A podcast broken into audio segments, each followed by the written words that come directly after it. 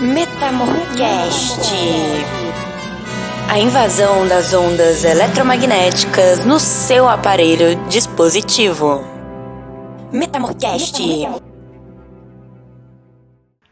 Olá, jovem padawan da revolução. Bom dia, boa tarde, boa noite, boa madrugada, a depender de qual horário você está nos ouvindo. Esse é o oitavo episódio do nosso Metamorcast, o melhor podcast da mídia independente brasileira, quiçá da América Latina, quiçá do mundo. E hoje estamos comemorando dois meses, inclusive, arrasando aqui, plantando a sementinha da revolução na mente das pessoas. E eu estou aqui com a minha canequinha do Caverna do Dragão, porque nerd tem dessas coisas, e na companhia dos meus grandes companheiros Júlia Guiar e Marcos Vinícius Beck. Eu sou Laís Vieira, jornalista e cientista social, e fica aí com a gente. Metamorcast. Olá, queridos companheiros! Feliz dois meses de Metamorcast, esse podcast aqui independente que está ocupando as ondas eletromagnéticas do Spotify. Eu sou a Júlia Guiar, jornalista e fotógrafa, e estamos aí em mais um episódio, né, meus caros? É, estamos em mais um episódio, Júlia. Eu sou Marcos Vinícius Beck. Hoje com a minha caneca aqui, como diz a, a Júlia, totalmente brega do Corinthians, né? Numa convalescença etílica sem precedentes, assim, né? Saindo da, da peste boêmia e entrando na, em órbita, né? Mas profundamente indignado, para variar, com os rumos aí que o Brasil vem tomando lastimavelmente. Eu sou jornalista, como vocês sabem, né? Repórter de cultura do Metamorfose e sou também escritor do livro Diário Subversivo. Metamorcast. Neste oitavo episódio do Metamorcast, falaremos no primeiro bloco sobre o break dos apps, no segundo bloco, falaremos sobre a situação dos despejos que estão acontecendo em meio à pandemia. E para finalizar, no terceiro bloco, para variar mais uma vez, iremos falar mal do Bolsonaro e o que está acontecendo com o governo dele, piriri. E ainda tem horóscopo revolucionário. Então fica com a gente que está começando mais um Metamorcast, o seu oitavo episódio, edição especial de dois meses. Metamorcast. Bom, galera, como muita gente já deve ter visto, principalmente nas redes sociais, que está sendo um dos grandes meios de divulgação desse movimento, o break dos apps, a gente teve uma primeira paralisação né, no dia 1 de julho, que foi muito bem sucedida, e hoje está rolando outra paralisação né, da galera, e as, as reivindicações né, ainda continuam as mesmas que é basicamente né, o aumento das taxas de entrega, o aumento da taxa mínima, o fim dos bloqueios indevidos, seguro por conta de roubos e de acidentes, licenças pagas para os entregadores infectados na pandemia e distribuição de EPIs. Né? É, essa galera dos aplicativos, né, elas representam um fenômeno que já vem marcando o mundo do trabalho brasileiro né, há muito tempo que é principalmente a questão que a gente chama de uberização.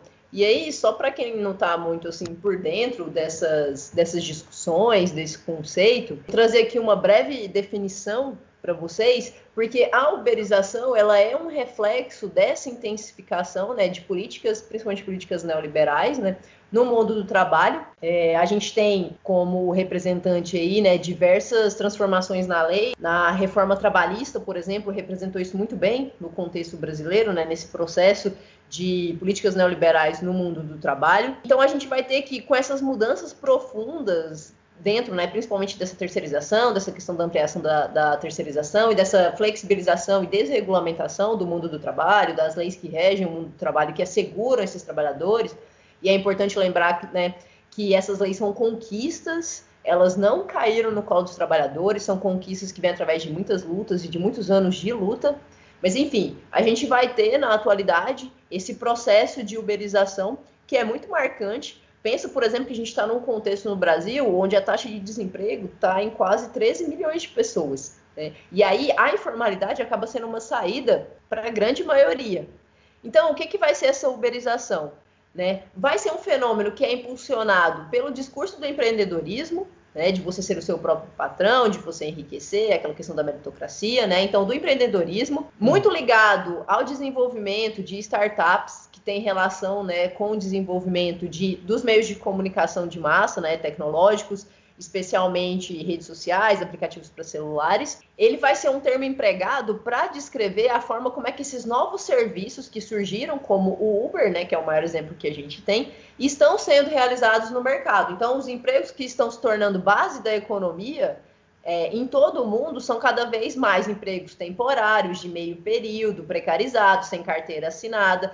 Tanto que uma das grandes discussões que a gente tem sobre Uber, é, e essas empresas de entregas né, de, de alimentos, é que eles não, é, esses entregadores eles não possuem vínculos. E essas empresas falam que elas só fazem a ponte, né, entre, por exemplo, o restaurante, quem está pedindo e essa galera. Então eles tentam ao máximo se isentar de qualquer tipo de culpa e ligação com esses trabalhadores, né?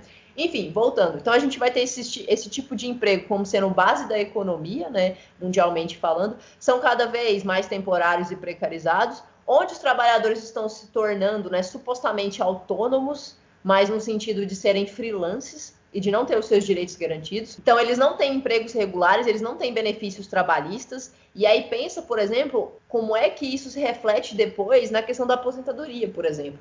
Então, são trabalhadores que não têm certeza de um novo emprego, são trabalhadores que se acidentarem, se baterem, por exemplo, moto, bicicleta ou carro, eles têm que custear tudo, eles não têm nenhum tipo de ajuda. E também é muito comum no Brasil, dentro nesse quadro de, de desemprego, né, é, vários desses trabalhadores terem mais de uma função. Então você vai ter uma sobrecarga extrema nesses trabalhadores, seja porque tem mais de uma função, e, e a gente pode pensar, por exemplo, no, no caso das mulheres, né?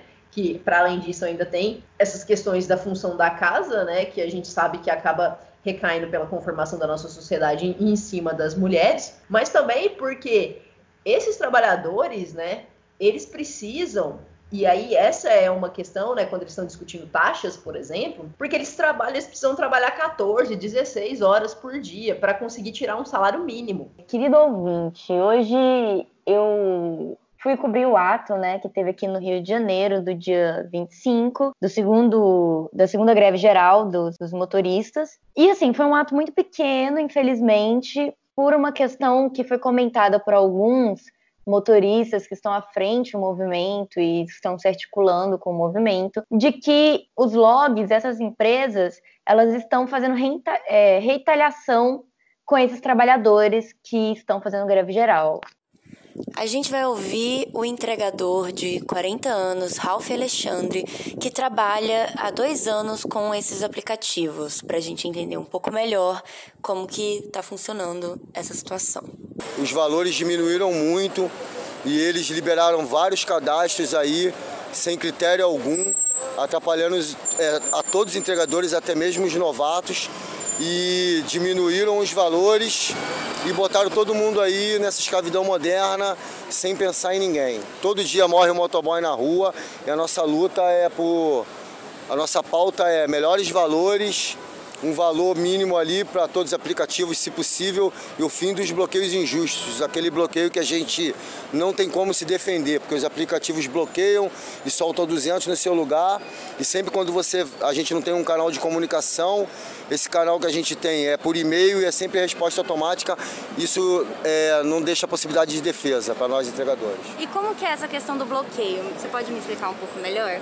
Ah, existe bloqueio por várias coisas, por você deslocar a rota, por você demorar a chegar no ponto de coleta, existe bloqueio de acariação de pacote e existe bloqueio por questionamento.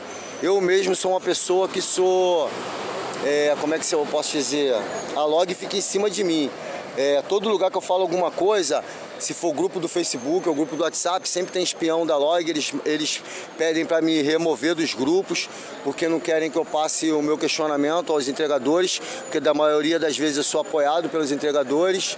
E se você questionar qualquer aplicativo desse, ele já te bloqueia. Tanto é que tem muitos entregadores que não têm coragem de vir para Candelária, mas não vão trabalhar em apoio ao break, preferem ficar em casa com a sua localização desligada, pois tem medo de represária dos aplicativos. Se você questionar a log se você for contrário à proposta dela, se você tentar abrir a mente das pessoas que levar 50 pacotes numa moto é errado, injusto, por 40 reais para rodar 80 quilômetros, ela já te bloqueia, sem te dar nenhuma explicação. Ela não quer que você tente conversar com ninguém, mudar o pensamento de ninguém. Tentou questionar a log e você é bloqueado. Nós estamos com uma ação coletiva contra a log, porque fizemos uma passeata pela vida, pedindo álcool gel e máscara. Mais ou menos 200 entregadores é, é, fizeram a passeata até a Barra da Tijuca, dos, dos 270 foram bloqueados, depois ela foi desbloqueando alguns, mas Caramba. todo mundo, mais ou menos ali que era de frente, né, porque não tem liderança aqui, a gente foi rotulado como liderança, esses ela bloqueou permanentemente, que são mais de 10, nós entramos todos com uma ação conjunta é, com danos morais, dias não trabalhados e pedindo a, a volta à plataforma. Não porque a gente quer voltar à plataforma somente, mas para deixar um legado para todo entregador que ele não precisa ter medo de aplicativo. O perfil, né, desse dos entregadores, na sua grande maioria, são de jovens homens negros, né? Pouquíssimas mulheres, mas também há né, entregadoras. Bom, é, é interessante a gente pontuar também algumas questões sobre esses trabalhadores de aplicativo, né? É, motoristas, entregadores, etc é, são pessoas que elas não puderam se dar ao luxo de entrar em isolamento social, como a gente que compõe a classe média é, tem esse luxo da gente poder trabalhar em casa, etc. Eles não podem. E aí a gente tem um outro problema. Eu, e aí agora eu até vendo meu peixe e falo para o ouvinte entrar lá no www.jornalmetamorfose.com.br e conferir a crônica é, da semana, depois de muito tempo, voltei a escrever e eu falo sobre isso na crônica, né? Quer dizer, não adianta nada o nosso esforço é, de aderir à, à, quarentena, etc., sendo que tem essa população aí que está ao léu, sabe? Esses trabalhadores. Eles não têm o mínimo de direito, como muito bem a Júlia e a Laís falaram. É, são trabalhadores que sofrem retaliação. E aí a gente esbarra também é, eu digo numa cretinice sem precedentes da nossa classe média. Que em vez de, de botar a mão na consciência e ajudar essas pessoas, não, vai lá no iFood e pede a comida. É, na sua casa e tal. E, e, assim, e o cara que entrega comida, como a Laís falou, tá lá com o estômago roncando, sabe?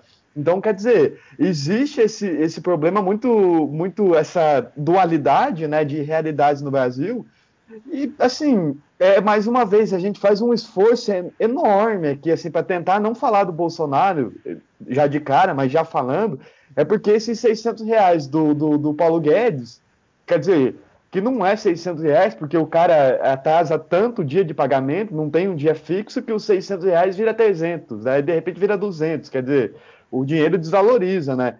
Então tem, também tem esse problema, né? Esse dinheiro que era para atender a população que que é, faz parte do chamado precariado moderno, mas aí o, o Estado ele não cumpre o seu papel de ajudar essas pessoas.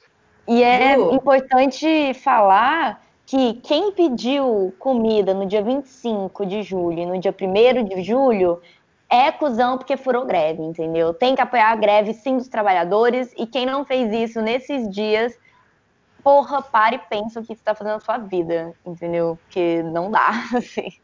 É, isso que o Beck colocou é muito importante e eu só queria complementar colocando que esse movimento de entregadores do, dos aplicativos ele acaba fazendo muito mais para questionar tanto a situação atual, né, desse, dessa intensificação cada vez maior nos últimos anos do neoliberalismo, dessa precarização do trabalho, principalmente contra o governo atual, do que muitas outras iniciativas por aí, que só se pautam ali por palavras de ordem, frases de impacto, mas que na prática né, não produzem nada muito nada muito efetivo. E, inclusive, eu acho que é um movimento que demonstra muito bem né, é, esse fenômeno do, desse neoliberalismo desenfreado, né? E para onde é que ele está levando toda a, a classe trabalhadora, né? Toda toda pessoa que depende né, da sua subsistência, da, da sua força de trabalho, precisa trabalhar para isso, né? Se, né? se você não é um burguês safado, né? Você precisa da sua força de trabalho. Então, eu acho que esse movimento representa muito bem, né? Para onde esse neoliberalismo desenfreado está levando a gente. É válido lembrar também que uma novidade chegou aqui no Rio de Janeiro que pode ser uma possibilidade para esses trabalhadores saírem das garras desses aplicativos multimilionários, que é criar novas plataformas de entrega com trabalhadores autônomos, é, num movimento autônomo, né, no movimento organiza organizacionado, caralho, é, horizontalmente, né? E aqui no Rio de Janeiro, o nome desse, desse site é Despatronados, que quem eles são? São entregadores e entregadoras organizados em uma alternativa de trabalho mais justa para nós, para os fornecedores e para os clientes. O, a Despatronados nasceu da necessidade de cuidar coletivamente do nosso próprio trabalho, sem patrões e por fora dos aplicativos. Aqui você contacta diretamente uma rede de confiança de entregadores e entregadoras com serviço personalizado e honesto.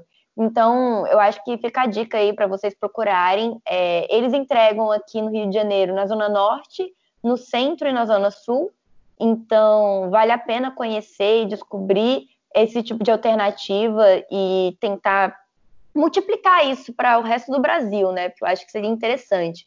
E para falar um pouco com a gente, é, o Metamarcast convidou o querido arroba Chavoso da USP o estudante de Ciências Sociais da USP, Tiago Torres. Fala aí, Tiago. Salve para os ouvintes do Metamorcast. É um prazer muito grande para mim ter sido convidado para estar aqui hoje com vocês, falando sobre a paralisação dos entregadores de aplicativos, né? Meu nome é Tiago Torres, Sou estudante de Ciências Sociais na Universidade de São Paulo e eu tenho um canal no YouTube chamado Chavoso da USP. Eu tenho 20 anos, sou cria da Brasilândia, zona norte de São Paulo, e atual morador de Guarulhos. É, o movimento dos entregadores antifascistas, sem dúvidas, é uma das mais importantes manifestações de luta da classe trabalhadora nos últimos anos. É há décadas que a gente vinha percebendo um afastamento dos sindicatos e dos partidos de esquerda dos trabalhadores, né? Uma dificuldade para se organizar paralisações, greves gerais, até mesmo manifestações ao mesmo tempo que o neoliberalismo ele vinha aprofundando cada vez mais a precarização e a uberização do trabalho. Né? O número de pessoas desempregadas, subempregadas e precarizadas disparou muito nos últimos anos principalmente como consequência da reforma trabalhista do governo Temer, né? Então a situação, mano, ela vinha sendo de um completo imobilismo por falta de mobilização dessas ditas lideranças de esquerda, né? É inadmissível que os maiores partidos e sindicatos de esquerda do Brasil não tenham feito fortes manifestações e greves gerais contra a reforma da Previdência do Bolsonaro e do Guedes, por exemplo. Enfim, o que eu quero falar é que nesse cenário de desmobilização tão grande, surgiu um movimento espontâneo entre os próprios trabalhadores, principalmente entre os mais precarizados, é de extrema importância e merece todo o nosso apoio.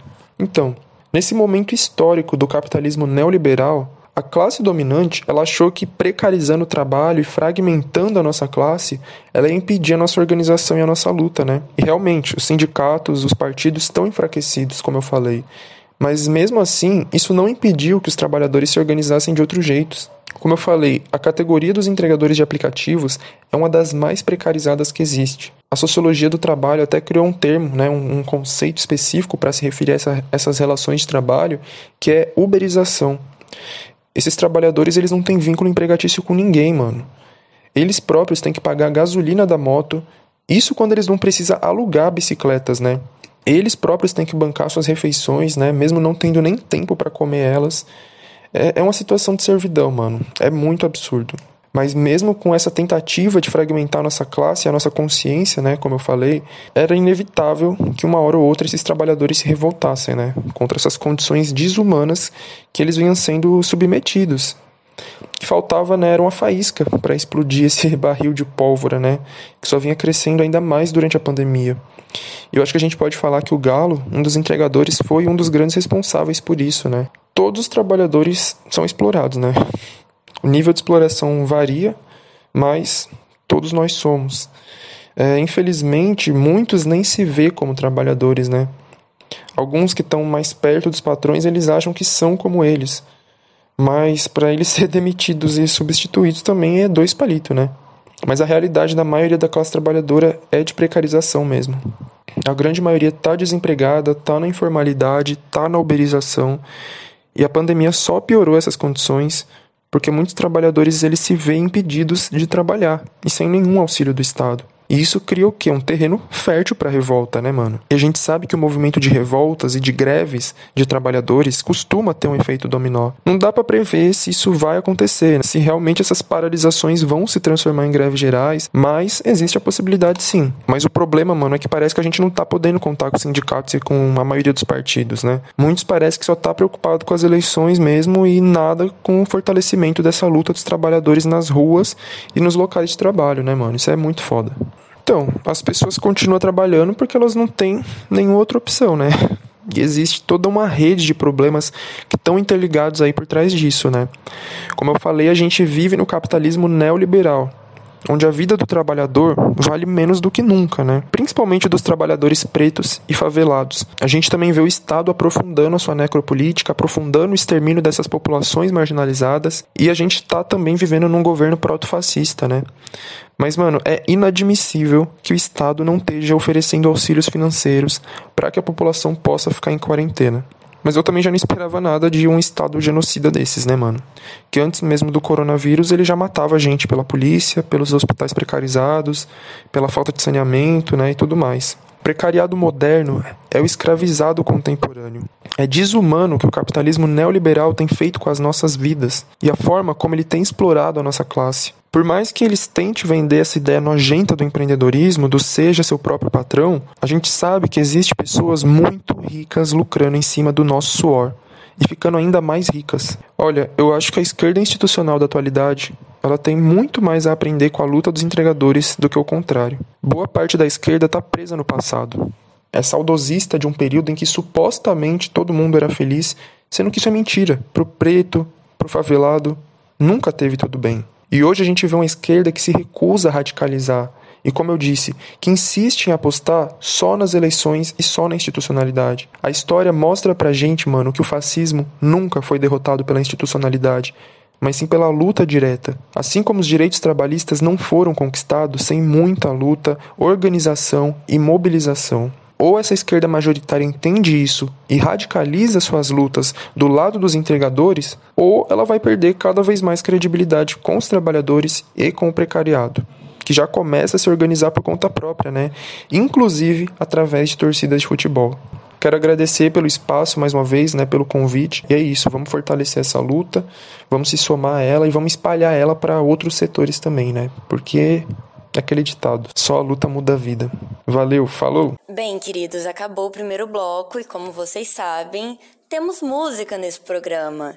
E como uma boa punk pós-moderna, que é essa editora desse programa, que sou eu, Bruxa Lee, sou, eu vou colocar uma música de 1986, porque foda-se, entendeu? O clássico do Cólera, Medo, do álbum pela paz em todo mundo. Fica aí com esse clássico punk.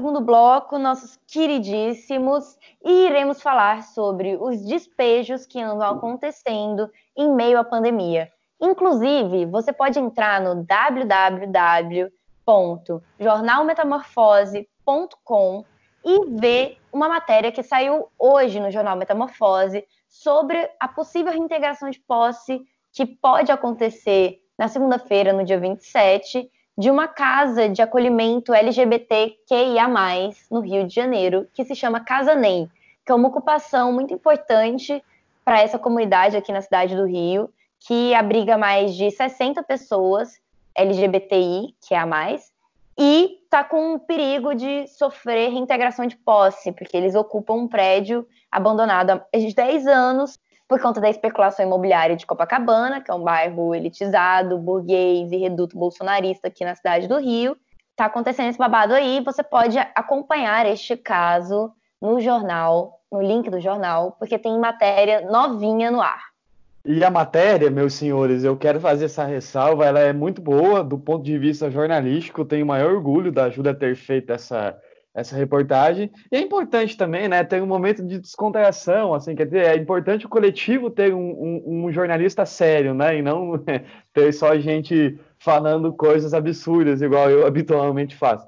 Enfim, é o, a situação do despejo, né, ela acontece em várias é, localidades do Brasil, Rio de Janeiro, São Paulo e até aqui em Goiás, que é uma situação que vem já há alguns meses acontecendo lá em Aparecida de Goiânia, etc é, é aquela história, né?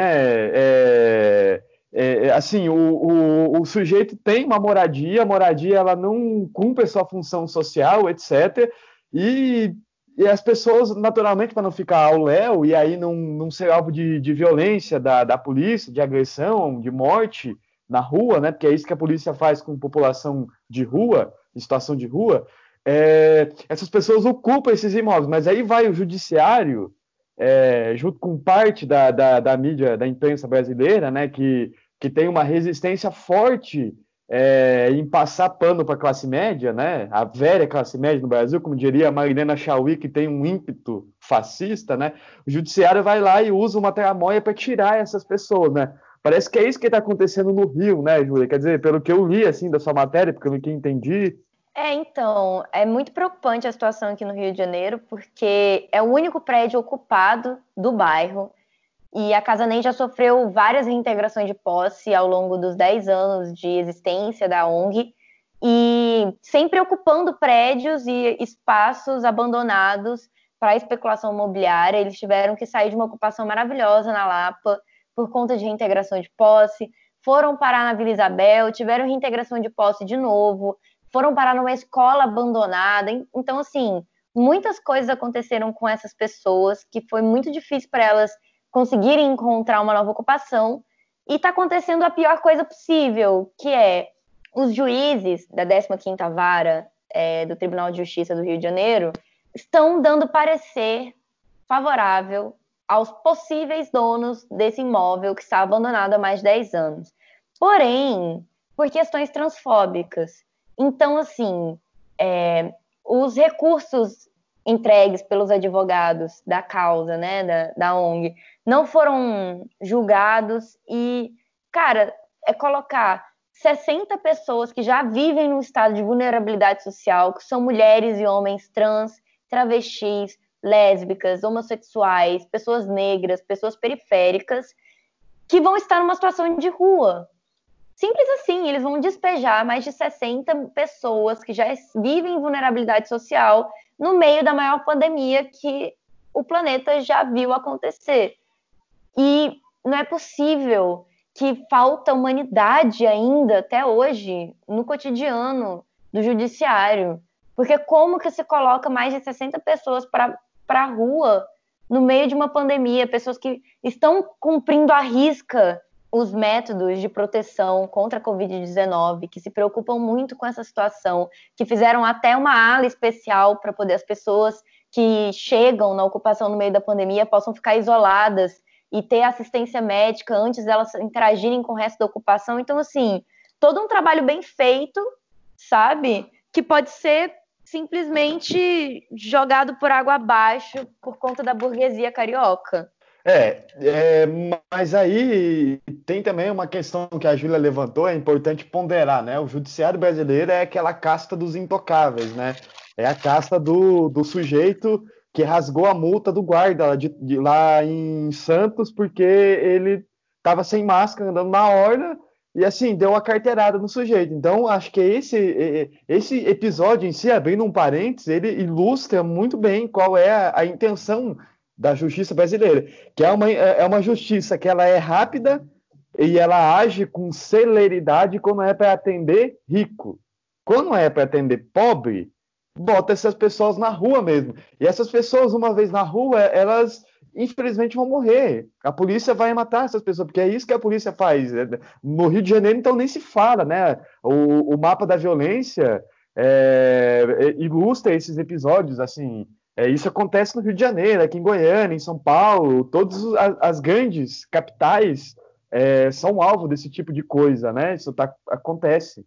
Desculpa te interromper rapidinho, mas vale ressaltar, por exemplo, o caso que aconteceu em Goiânia há alguns anos atrás, no meio do governo Marconi Perillo, em que ele mandou assassinar vários moradores de rua ou pessoas em situação de rua no centro de Goiânia. E que, assim, Exatamente. tem vídeo, você pode procurar no Google, cara, você vai encontrar os vídeos das pessoas sendo assassinadas em frente aos prédios, no meio das praças do centro de Goiânia. E aí e a tem... gente sabe muito bem como que o Estado trata essas pessoas que já vivem em estado de, né, estado de marginalização.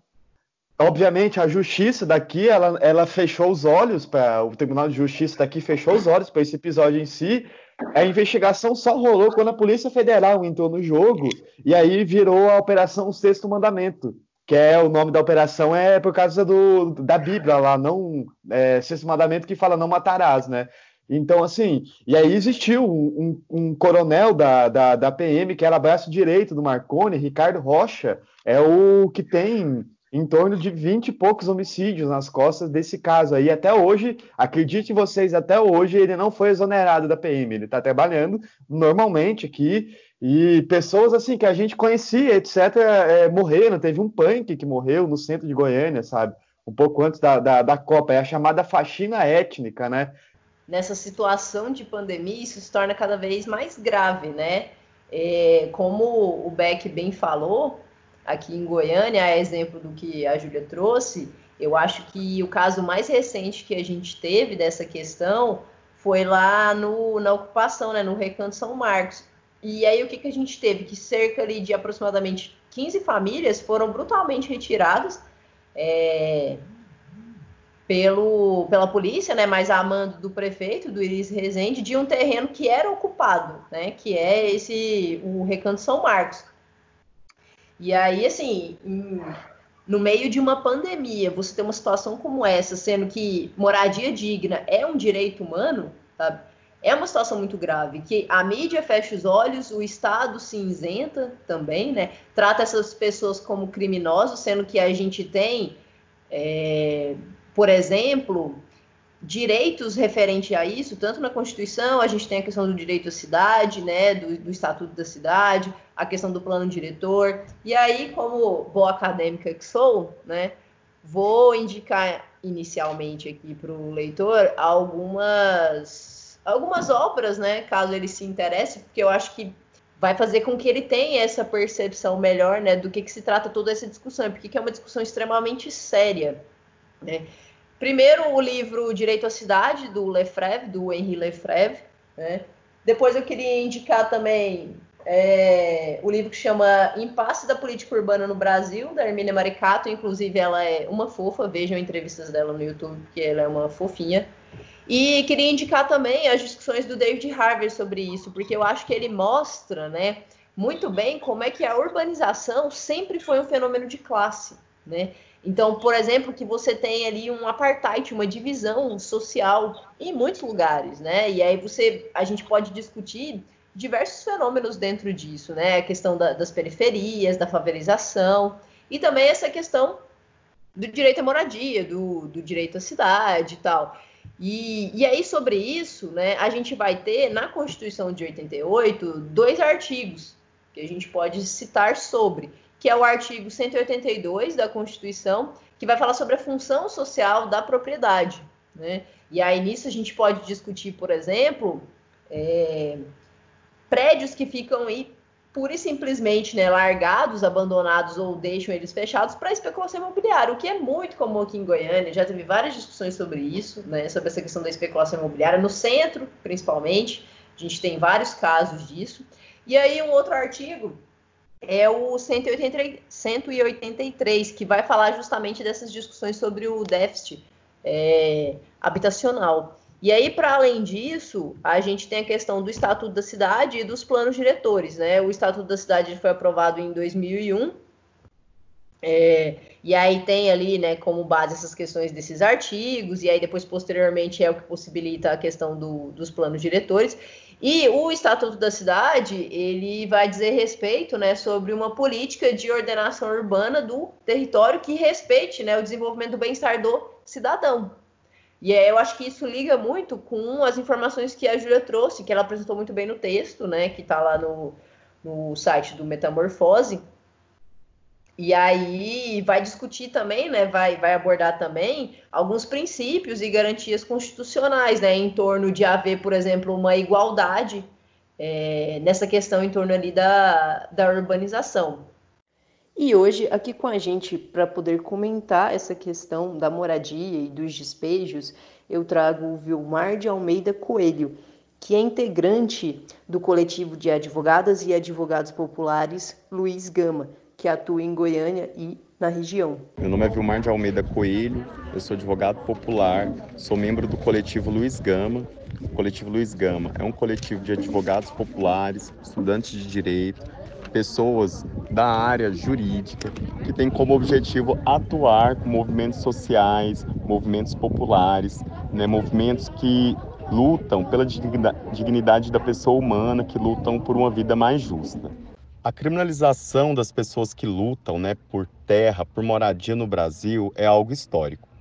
É, infelizmente, existe uma dificuldade do poder público em identificar né, os movimentos sociais como fundamentais para a efetivação do Estado Democrático de Direito. Sobretudo quando a gente tem os direitos previstos na Constituição e existe uma dificuldade, né, uma falta de vontade política de se efetivar esses direitos que estão previstos.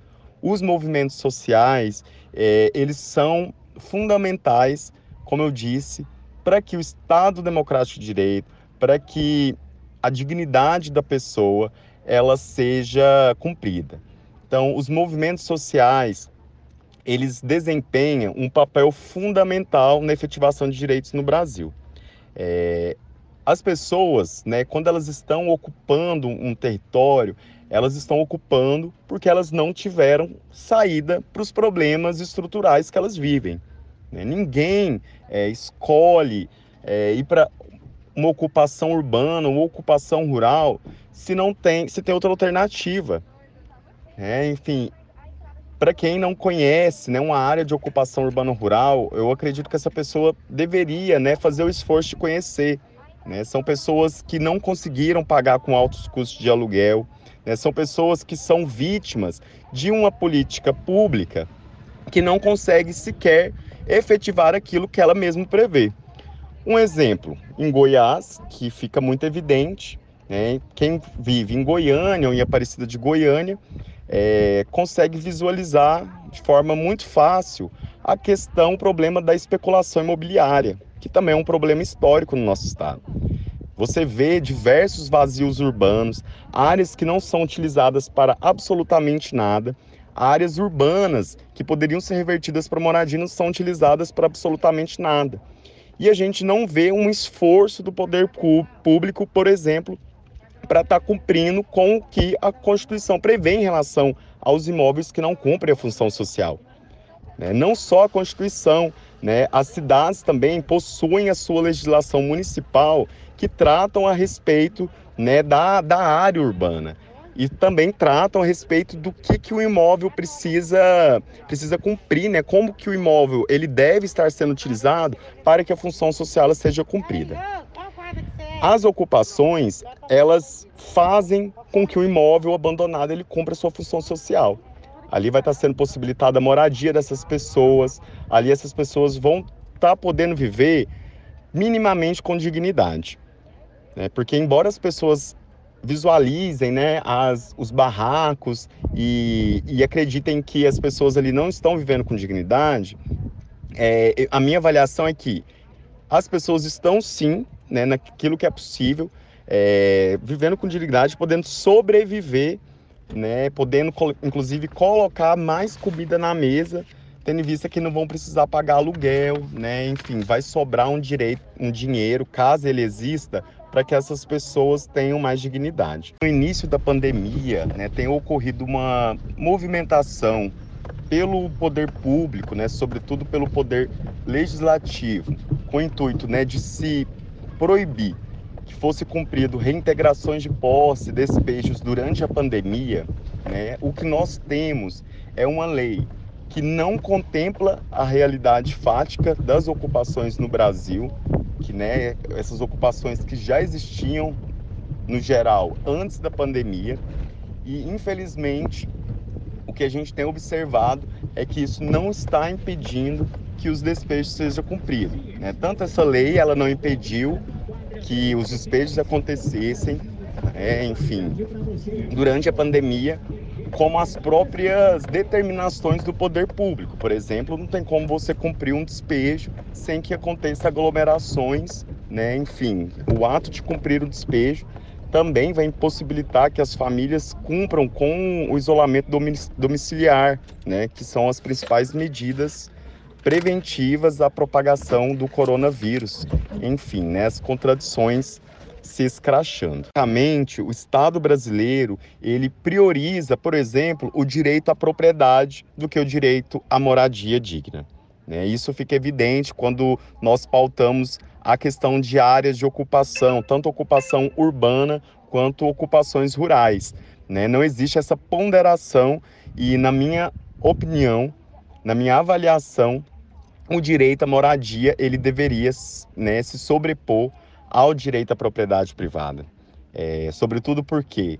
Porque no Brasil, né, um exemplo, existem diversos milhões né, de imóveis abandonados, imóveis que não cumprem a função social, enfim, imóveis que, pelo menos em tese, deveriam ser né, revertidos para moradia digna, né, enfim, imóveis que deveriam ser forçados a cumprir com a sua função social, o que na prática é, não acontece. Né? O que a gente observa é que a moradia, embora um direito constitucional previsto em diversas resoluções, tratados internacionais, é, ela não é priorizada.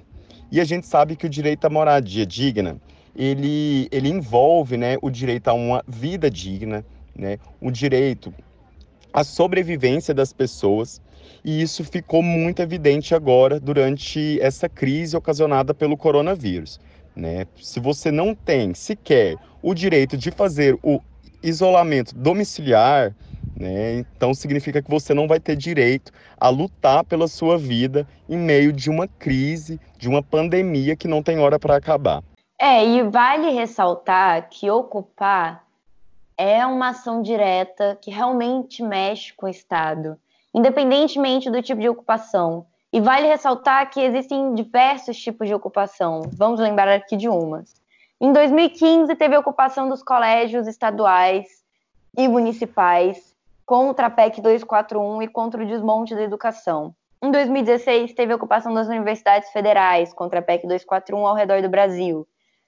Em 2016 ou 2017, eu não sei exatamente qual foi o ano, teve a ocupação do é, Ministério de Cultura do Estado do Rio de Janeiro, aqui na cidade do Rio, no centro do Rio, que foi o famoso Ocupa Mink, que foi uma ocupação cultural. Existem vários tipos de ocupações de prédios públicos que podem se tornar espaços úteis tanto para a sociedade no nível cultural, no nível educacional, como em questão de moradia. E assim, vale ressaltar lutas como do MTST, onde o líder Guilherme Boulos é, fala muito sobre isso, que é, é o movimento dos trabalhadores sem teto, que é uma luta belíssima que acontece em São Paulo e em outros lugares.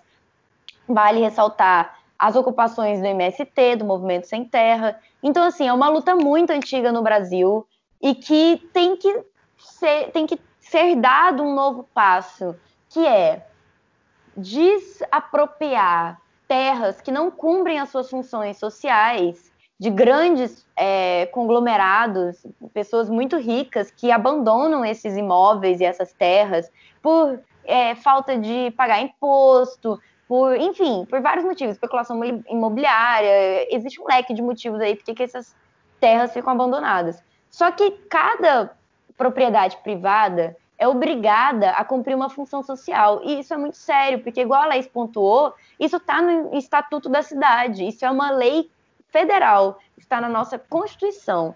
O problema é que o Estado não cumpre com a lei. Então, a ocupação também serve para pressionar o Estado a cumprir a legislação. Então, assim, existe muita fala pela direita e pela esquerda neoliberal de que ocupação é coisa de vândalo, de bandido. Só que as pessoas precisam entender que é um direito constitucional e não é uma questão de opinião isso, é uma questão de fato. Vai lá na Constituição, abre lá e vê, entendeu? E isso é muito importante, porque existe mais terreno e prédio e propriedade abandonada do que gente sem casa. Isso é um absurdo, cara. A gente poderia resolver o problema dos moradores de rua e das pessoas que pagam aluguel e não conseguem se manter num, num lugar só desapropriando espaços que já deveriam ser desapropriados por uma questão legal. Então, assim, né, pressionar o Estado para cumprir a lei é essencial. E eu acho que representa muito bem isso que, que a Júlia falou e que, inclusive, ela traz na, na reportagem que ela, que ela publicou lá no site, é essa questão né, do conservadorismo, que, que ela cita como exemplo nessa ocupação lá em Copacabana, que tem uma galera né, assim, classe média alta, etc., que é que a desigualdade territorial é um reflexo né, dessa apropriação do, dos espaços públicos. E o que, que a gente percebe? que nessas lutas né, né, nas cidades, essa questão em torno da, da, ocupação desses espaços, os grupos que realizam isso geralmente são grupos marginalizados, são grupos excluídos, invisibilizados na sociedade. E isso não é à toa, isso não acontece do nada, sabe? É... Então, assim, eu acho que esse ato de ocupação ele tem que ser pensado e ele é importante porque ele, ele também não é só físico, né? Como a, como a Julia trouxe os exemplos, ele não é só físico, mas ele também tem sentidos simbólicos ali, sabe? É, então eu acho que é uma discussão extremamente importante e que também, de novo, é, é pouco discutida na mídia também, né? Um pouco invi invisibilizada pela, pela própria mídia, ainda mais numa situação como essa, de pandemia, né? É, que, que, essas pessoas já, já estão ali né, numa situação de vulnerabilidade, e isso se intensifica muito mais nesse contexto. Metamorcast. Agora com vocês a música Sonho Real, do GOG, que é um dos pioneiros na cena do rap em Brasília. E a música fala sobre um evento bastante marcante na história da cidade de Goiânia, que foi justamente a questão da desocupação e da violência em cima desse episódio de desocupação no sonho real. em homenagem a Pedro Nascimento da Silva, Wagner da Silva Moreira, Jorivê Santos, Sônia Maria Alves, Cristiano Reis dos Santos e a todos que se eternizaram na luta pela terra. Governador, justiça, prefeito e polícia. Quadrado mágico da malícia. Um governador que prometeu e não cumpriu. A justiça que decretou despejo hostil. Um prefeito que poderia e não fez. A polícia que efetivou ação com insensatez. Empresários inadimplentes, mas muito ricos. Proletários, desabrigados, mortos e feridos. Empregadas, catadores de papel garis. Operários, lavadeiras viviam ali. Um local inabitável transformado em moradia. Agora um bairro agora cheio de vida, alegria. Cedo ou tarde pagariam por essa ousadia. A juíza, a desocupação exigia barricadas montadas pelos moradores para chamar a atenção, mas dos bastidores. Preparada operação, batizada inquietação, tensão. Ninguém vai dormir não. E os guerreiros das ruas de barro vermelho faziam dos quilombolas seu espelho. 15 longos dias, o povo heroicamente resistia até que o acesso foi fechado por todas as vias. Os jagunços preparados para exibir seus trunfos. Iniciou-se a Operação Triunfo. Sou rebelde porque o mundo quis assim. Porque o mundo quis assim. Porque nunca me trataram como Só rancor, só a dor. E as pessoas se fecharam Muita fé, só quem é. O sonho é real e nos mantém de pé. Nos mantém de pé. Na versão policial, só oficiais com armas de fogo. Prefiro acreditar no povo. Pressentiam e sentiam o gosto amargo. Ontem um tenente saiu baleado. PM civil, rotando choque o gate. Forças armadas e o cachorro late. Hospital convocado, polícia disfarçado. Dá pra imaginar o saldo. Bombas de gás, granadas, armas letais. Centenas de hematomas, provas demais. Vários desaparecidos, centenas detidos. Nem cara nem idade foram paliativos. Todos os barracos foram derrubados. Área para um shopping condomínio fechado. Os desabrigados alojados em ginásios há mais de ano e poucos assentados. Documentos entregues várias vezes. A mesma conversa fiada há meses. Dois mortos, centenas de pessoas feridas. Todas as promessas feitas foram cumpridas. Ei, o melhor político desse país. Um representante do povo como o povo jamais viu. Prometendo educação, emprego, saúde e habitação. Porque todos têm o sagrado direito da moradia. Muito obrigado. Sou rebelde porque o mundo quis assim. Porque o mundo quis assim.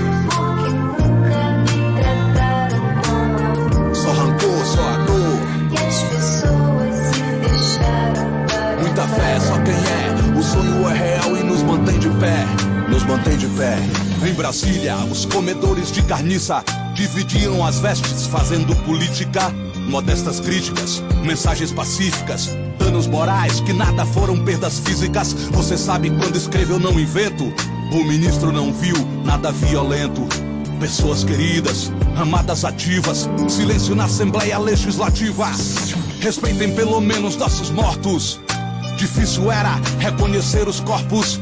Um exibia RMV na mão, iniciais do PM baleado na operação. Um clima de revolta, guerra. Destruíram a câmera da TV Anhanguera, que durante todo o processo mentiu.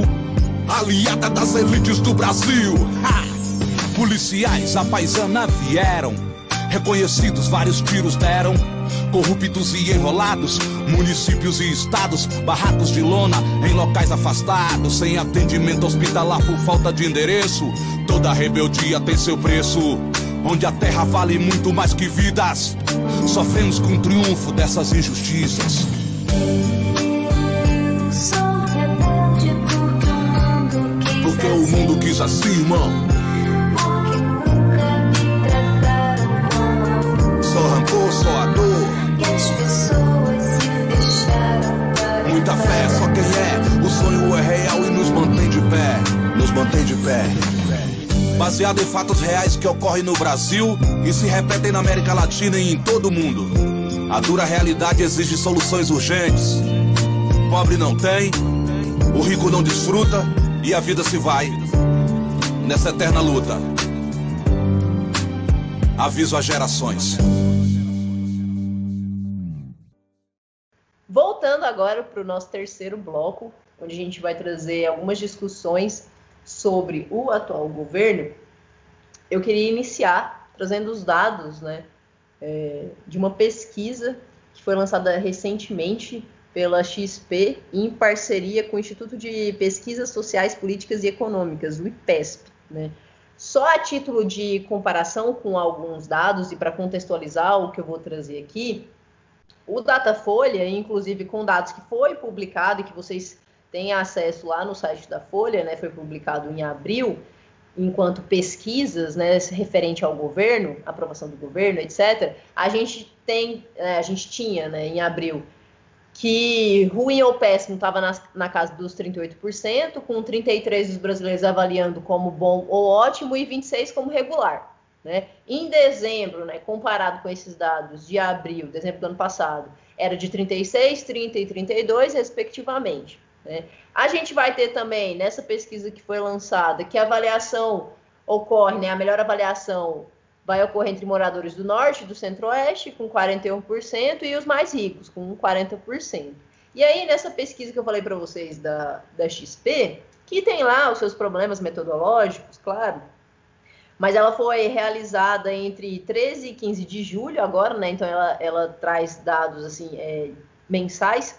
Então a pesquisa foi realizada com homens e mulheres das diferentes regiões, mas principalmente do Sudeste e do Nordeste de várias classes, de várias classes sociais também, né? Quando a gente fala de classe aqui em termos de, em termos de renda, das várias religiões também, mas principalmente católicos. E aí o que, que a gente vai ter que eu gostaria de colocar aqui e aí fazer uma breve análise sobre.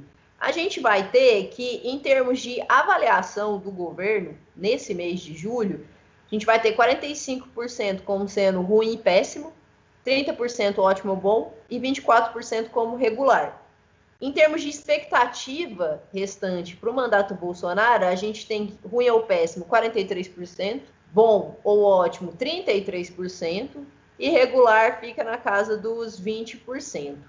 E aí, vale destacar também que o Datafolha, né, e essa pesquisa também, se vocês procurarem né, ela completa, dá para a gente trazer isso, que se por um lado o Bolsonaro, ao longo né, é, do mandato até agora, ele perdeu um pouco de, de apoio da classe média, principalmente porque a gente teve o episódio com o Sérgio Moro, né? Então ele perdeu, por exemplo, certo apoio da base lavajatista, meio que acabou compensando essa aprovação, porque nos últimos tempos ele vem ganhando apoio da faixa da faixa de renda mais pobre, né?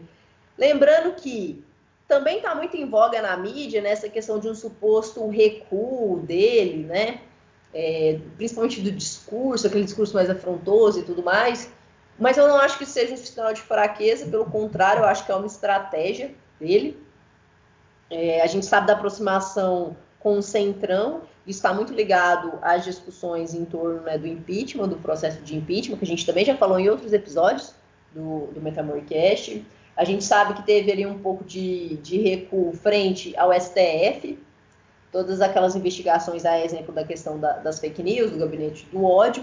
Então, no geral, e aí o, o professor Rafael Neves, ele faz uma, uma, uma avaliação, né, uma análise muito interessante dessa, desse ganho, digamos assim, de popularidade por parte né, dessa faixa etária mais de renda mais baixa da população, que ele vai falar que o Bolsonaro parece ter ali, né, ou tentando se aproximar, ou está tentando buscar ou construir, digamos assim, uma espécie de lulismo para chamar de seu, né? Uma espécie de lulismo bolsonarista. E aí, o que, que a gente teria pensando dentro dessa, dessa lógica, né? Que o Bolsonaro ele acabou mudando um pouco essa base eleitoral, principalmente por conta da renda básica emergencial.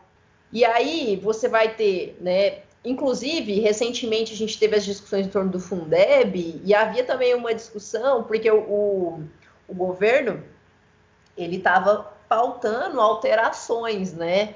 Na aprovação do Fundeb, mexer né, no Fundeb. E aí havia muitas discussões sobre usar parte desse dinheiro que seria destinado para o Fundeb justamente para manutenção dessa renda, né? Já que o governo não quer mexer, por exemplo, na emenda constitucional 95. E aí, junto com, com essa questão da, da renda básica, a gente tem também, é, dentro desse movimento do governo Bolsonaro, que ele tá, tá lançando, né, tá ali colocando as bases para o que o governo chama de Renda Brasil, que é um programa de renda mínima, que é que meio que quer ali ficar no lugar do Bolsa Família e tal, né? E aí você tem, né, claramente pensando esses pontos, meio que uma mudança ali, né, nesse, nesse movimento bolsonarista do governo, né, uma tentativa de aproximação. Eu estava lendo um texto bastante interessante do João Ferri Júnior, que é um professor, né, um cientista político, que ele inclusive inicia o texto dele citando uma propaganda, né, um vídeo fazendo propaganda é, do Bolsonaro de um movimento chamado Ceará Conservador, que prega um pouco ali o, o, Bolsonaro muito nessa onda, né, meio que de pai dos pobres ali, nordestinos, né, com, com umas referências meio que ao Bolsa Família, né, a, a, essa figura de Deus, a figura do presidente, de alguém que quer fazer as pazes ali com o Nordeste. Então, eu acho que quando a gente para para analisar um pouco, né, esses números, quando a gente para para pensar um pouco, né, nessa, nessa questão da, da renda básica emergencial e nesse movimento do, do governo, é, eu acho que a gente pode perceber também justamente isso, né, que principalmente o, o Rafael Neves estava falando, né, um pouco assim dessa, dessa mudança de postura e num contexto em que a oposição é frágil, principalmente a esquerda, né, que não está sabendo se bater de frente mesmo, né, que não está sabendo se radicalizar e que muitos setores da esquerda, principalmente a esquerda institucionalizada, está com medo de radicalizar, né, porque está muito ligado com, com essa esfera institucional de votos, de eleições, etc. A gente tem que em 2022 os cenários não são positivos, sabe? Assim, é, essa questão da reeleição do Bolsonaro é uma questão muito real, sabe? Muito, muito factível e que eu acho que deve ser um motivo de bastante preocupação. E lembrar que o Bolsonaro está há mais de 30 dias sem dar nenhuma declaração, é, digamos que polêmica, entre aspas. E isso é claramente uma mudança de marketing da imagem dele na internet, né? É curioso pensar que a gente pode viver um segundo governo Bolsonaro, né? Os militares estão ganhando a batalha entre a força mais radical do bolsonarismo, que se apoia ao Olavo de Carvalho e a ideologia maluca desse cara, e pegando é, o centrão como força política. Então a gente tem o exército, a polícia e todas as forças militares do país tomando cada vez mais o poder dentro do governo Bolsonaro. E isso faz com que o Bolsonaro perca muita voz. Ele mudou a estratégia dele. O importante agora não é ele falar merda, é ficar quieto para poder passar as coisas com mais facilidade. E isso está ficando cada vez mais claro, sabe? Ainda mais com as compras de apoio do, do Centrão, dessa velha política que ele tanto abominava, né? Então, uma coisa é clara: precisamos fazer trabalho de base, senão iremos viver oito anos de uma distopia fascista que provavelmente vai demorar muito tempo para a gente recuperar esse tempo perdido. Bom, é, o Bolsonaro, ele é, tudo isso que a Júlia falou acontece por uma razão muito óbvia. É, o Bolsonaro fez um, digamos assim, é, virou amigo do pessoal do Centão, né? E aí ele começou a disponibilizar cargos para essas pessoas que eles vão mexer com o orçamento. Então o Bolsonaro fez isso para se manter no poder mesmo. E aí acho que alguém deve ter falado para ele parar de falar, de polemizar nas redes sociais, é, no cercadinho. Bom, no cercadinho do Planalto só tem a CNN, né? Essa emissora que é uma espécie de Record gourmet. É, agora, o, é, o que fica latente o ficou latente essa semana é a incompetência do Bolsonaro é, no quesito política, no fazer política, né? Ele, mesmo tendo a maioria no Congresso, mesmo a maioria cachapante, assim, mesmo tendo a maioria no Congresso, mesmo é, é, o Congresso comprar a ideia de que o Fundeb não deveria fazer parte é, permanentemente do orçamento público, o Bolsonaro, minha gente, olha, vejo vocês, o Bolsonaro não conseguiu passar o projeto na Câmara. Por um motivo muito simples, porque ele é de uma incompetência abissal é, politicamente. Então, é, ficou muito claro isso, quer dizer, o Bolsonaro, ele, ele, ele tá na, na dele, tá quieto, não tá polemizando, mas ao mesmo tempo, cada dia que passa e à medida que a gente vai... É, é triste ter que falar isso, mas à medida que a gente vai enterrando é, a nossa gente que faleceu por causa da Covid-19, vai ficando cada vez mais claro que esse cara, ele é, é, é ele é uma lástima, é, é, é uma lástima, assim, é, e como a Júlia falou, é, é, é, tomara que ele saia do poder em breve, mas eu acredito que ele não vai sair porque os pedidos de impeachment que chegaram à Câmara é, foram engavetados pelo Rodrigo Maia, porque eles não têm a intenção de, de, tirar o Bolsonaro a partir do impeachment, né? E sendo que ele cometeu crime de responsabilidades assim demais da conta, mais muito mais do que a Dilma que caiu por um impeachment, por exemplo. Vale ressaltar também uma entrevista que o vice-presidente, já que você comentou essa questão do Fundeb, que é muito importante. O que aconteceu? O Bolsonaro, no começo, falou que não era para aprovar o Fundeb e tentou ali fazer uma articulação política no Congresso para que não aprovasse. Só que acabou que foi aprovado. Então, o vice-presidente do PLCL Nacional deu uma entrevista na CNN ontem dizendo que integrantes do PSL que votaram contra a emenda serão expulsos do partido por uma questão ideológica. A gente está vivendo o ápice da loucura, porque como o Bolsonaro cantou vitória depois que ele viu que ele tinha perdido e que ia ficar feio, ele publicou como se a aprovação da Fundeb fosse uma vitória para o governo Bolsonaro, sendo que o governo Bolsonaro não queria que o, o Fundeb fosse aprovado. Justamente, o PSL vai porque... e solta essa, entendeu? Tipo, gente, o que, que tá acontecendo? Porque até porque a gente sabe da importância que é o Fundeb para a educação pública. E se tem uma coisa que esse governo gosta é atacar a educação pública, principalmente as vertentes mais críticas, porque, né, obviamente, o que a gente discutiu no último, no último podcast, né, isso atingiria diretamente o governo dele. É, o Bolsonaro não gosta de nada que é inteligente, né? Assim, sendo bem franco, ele nada que desper desperte o, o, pensamento crítico, nada disso. O negócio do Bolsonaro é chumbo, bala e morte. É, tá claro, assim, é, o Bolsonaro gosta disso, e a trupe do Bolsonaro, a mesma coisa, esses generais, assim, de pijama, né, é, que eu, eu sempre baso nessa tecla, que é importante falar isso, generais que saíram do, da caserna da, da, da, ditadura para barbarizar aí. Quer dizer, se o Brasil fosse um país comprometido minimamente com a sua memória histórica, essa gente estava na cadeia. E o Bolsonaro, ao homenagear um torturador, teria o mesmo desfecho.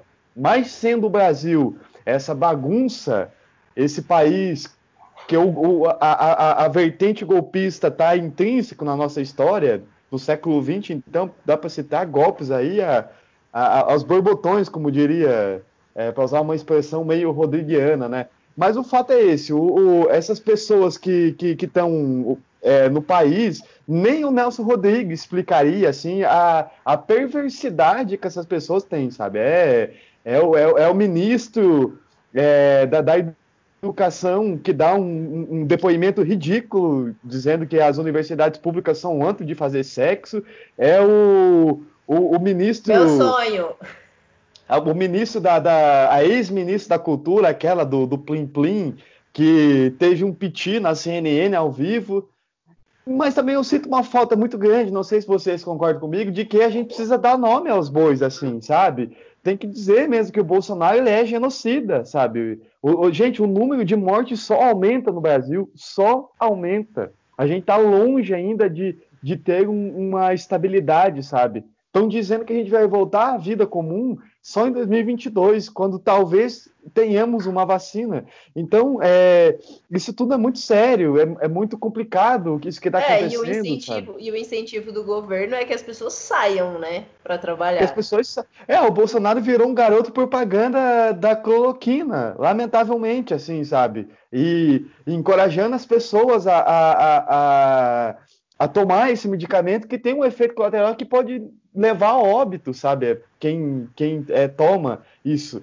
Então isso é muito. é, isso é muito sério, assim. É muito sério. Eu, eu fico assim, a cada dia é, é falar do, do, do Bolsonaro, o meu humor, ele é, não sei, assim, é um- uma figura, eu diria que intragável quase. É um cara asqueroso. Olá, meus queridos revolucionários, místicos, bichas, viadas, bruxas e feiticeiros desse Brasil. Tá começando mais um horóscopo revolucionário, dessa vez rapidinho, porque o nosso programa já está imenso. Eu sou a Bruxa Lee e hoje a gente vai falar sobre a entrada do Sol em Leão, né, gays? Poxa, a, un- a primeira coisa que eu queria dizer é que dia 31 de julho é aniversário do Marcos Vinícius Beck, que é um leonino que, ai, é, é, um- é uma relação de amor e ódio, né? Porque ele é leonino com acidente em leão, então fica essa coisa. Mas, dia 31 de julho, lembrem-se de ir lá falar com essa bicha, porque é aniversário dela. Então, essa é a primeira parte do horóscopo revolucionário.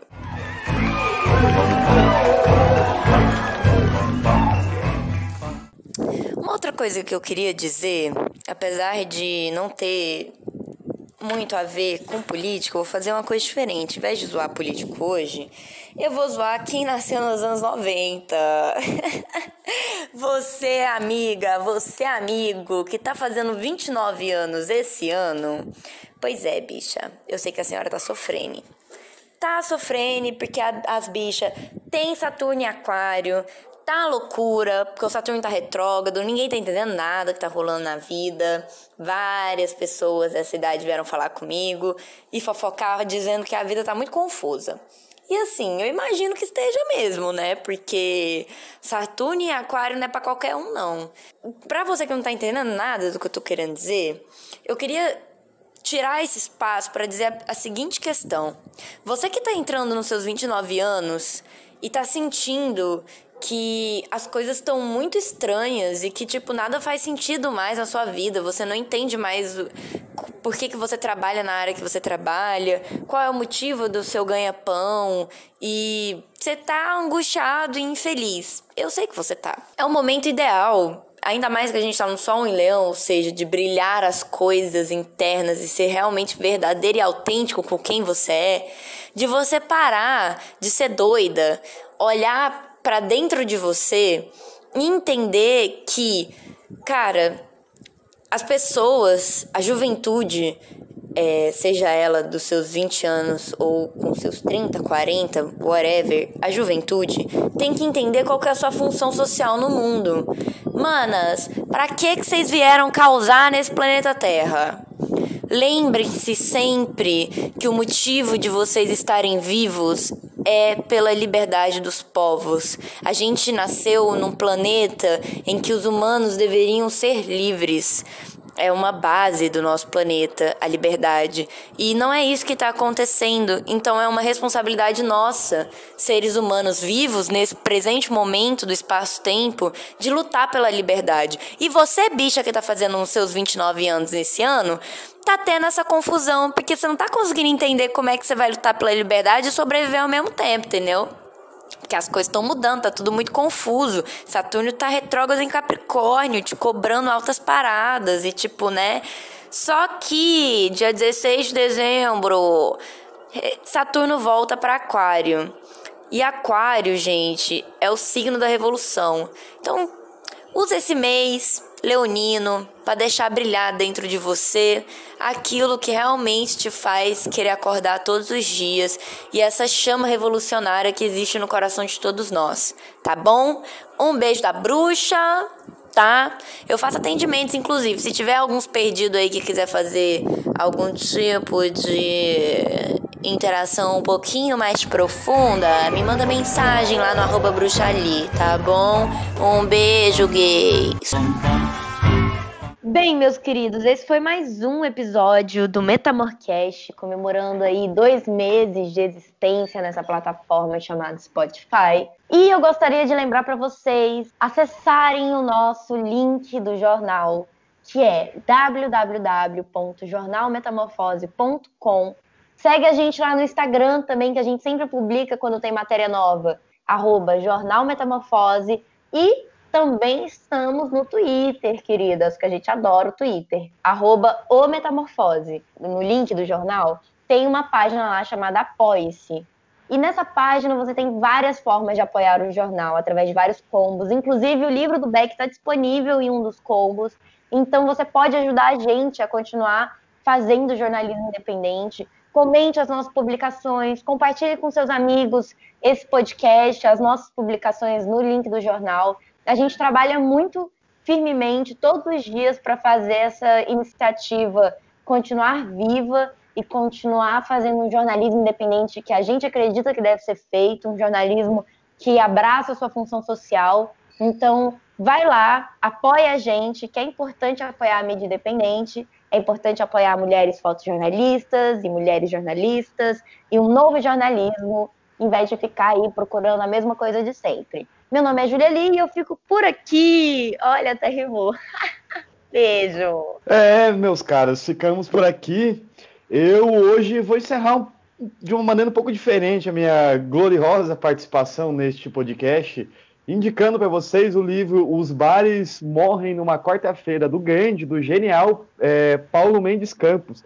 Mas eu faço um paralelo: os bares, nesses tempos em que a gente vive, estão fechados, muito triste. Então, beba na sua casa, é, curta a sua convalescença etílica e, e a, a, velha ressaca em casa, né? E é isso. É, leiam, se informem, ouçam música, vejam filmes, ajudem os artistas, ajudem este este escritor aqui, esse escrevinhador, né, a pagar suas contas, que, gente, escrever é quase um karma, eu sempre falo isso, né? É uma, é uma função quase que inglória. Mas tudo bem. Sendo este, dizem que é o meu único talento, né? Então, ficamos por aqui. A gente a gente acredita, como a Júlia falou, num jornalismo plural, é, analítico, crítico, que desperta o pensamento e, desper e de desperta a revolta contra a tirania.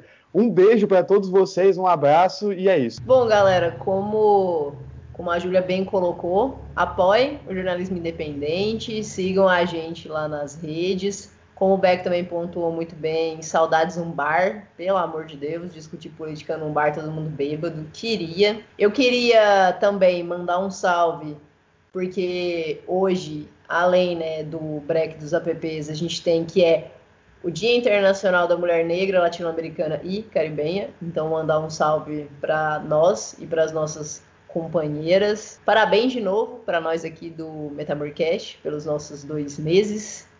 E até a próxima. Se cuidem, bebam água e vamos fazer a revolução. Metamorcast.